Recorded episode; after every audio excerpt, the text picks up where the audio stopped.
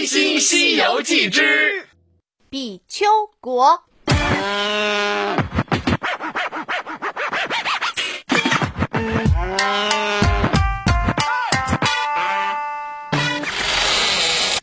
这次你又让师傅丢人了，你看怎么办？沙僧放下手中的碗筷，毫不犹豫地钻到桌子下边，帮师傅师兄脱下袜子，带到一旁去洗了。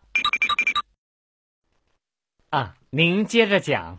前不久，有一个道士模样的人带着一个小姑娘面见我们的国王，说是给国王来送妃子的。哦，有美女，呵呵，这就好戏看了。后来，国王见那小姑娘美似天仙，就把她纳为宠妃，一天到晚就和那个姑娘过着奢靡荒淫的生活。喂，店家，口水，口水流了一桌子了。哦，不好意思，失礼了。不过那个小妮子的确是个标致的美人啊。那后来呢？后来。后来，国王不但冷落了其他几宫的娘娘和那帮妃子，连国师也不理了。他任命那个老道做大国师，所有的朝政都由那个大国师处理。所有故事里这样的人都不会有好下场的。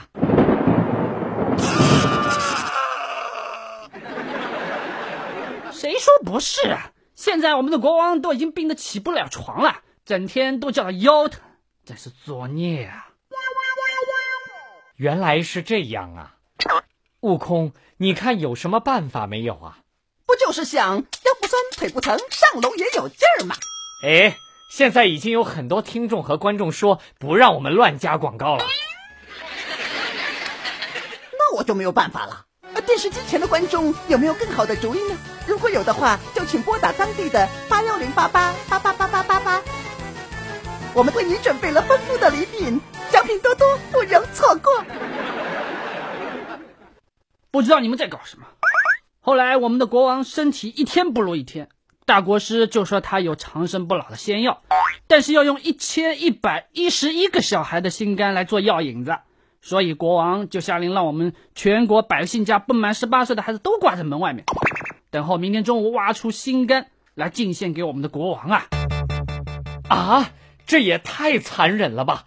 这简直就是人吃人的社会，不知道什么时候才能步入现代化社会啊！反正你们也是路过的，身边有没有孩子？明天一早还是赶紧离开这里吧。多谢店家提醒，我们要去睡觉了。Good night。店家走后，唐僧不高兴了。悟空，这里出了这么大的事情，我们应该管一管呐。你怎么能一走了之了呢？师傅，我看猴哥做的对，多一事不如少一事，没准这儿又有什么妖精在作怪呢。大不了就是劝劝国王呗，每一次都是你们杀妖降魔的，这次的游说工作就交给我好了。明天我面见国王换通关文牒的时候，就好好跟他说说就行了。没有那么简单吧？我看那国师八成不是什么好来头。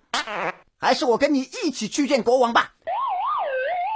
没有搞错吧？瞧你这副模样，就算人家没有病，也给吓出病来了。难道你不知道我会变作苍蝇的吗？妙极！不过为了保险起见，你最好现在就把家家户户门前挂着的孩子先藏起来吧。瞧我的！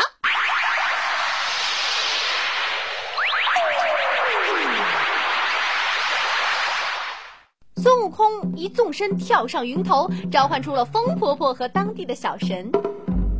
这么晚了，叫我出来干什么呀？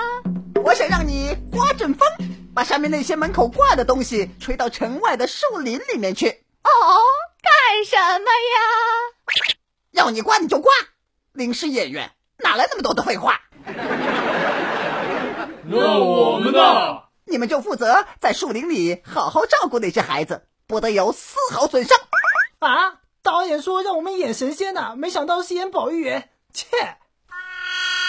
突然间，城中阴风大作，把所有的笼子都吹到了城外。嗯，干得好，very good。这时，沙僧突然慌慌张张的跑了进来。不好了，不好了！怎么啦？刚刚我洗好袜子，才把它们晾到杆子上，就刮起了一阵大风，袜子全被刮跑了。我打！哎呦呦！第二天一大早，悟空，我们这就走吧。好，那我现在就变个苍蝇，落在你的头上，我们一起去见国王。biu 的一声，悟空变成了一只苍蝇，落在了唐僧的头上。只听咣当一声，哦，师傅，你怎么倒在地上了？你师兄变的苍蝇好沉呐、朝廷之上，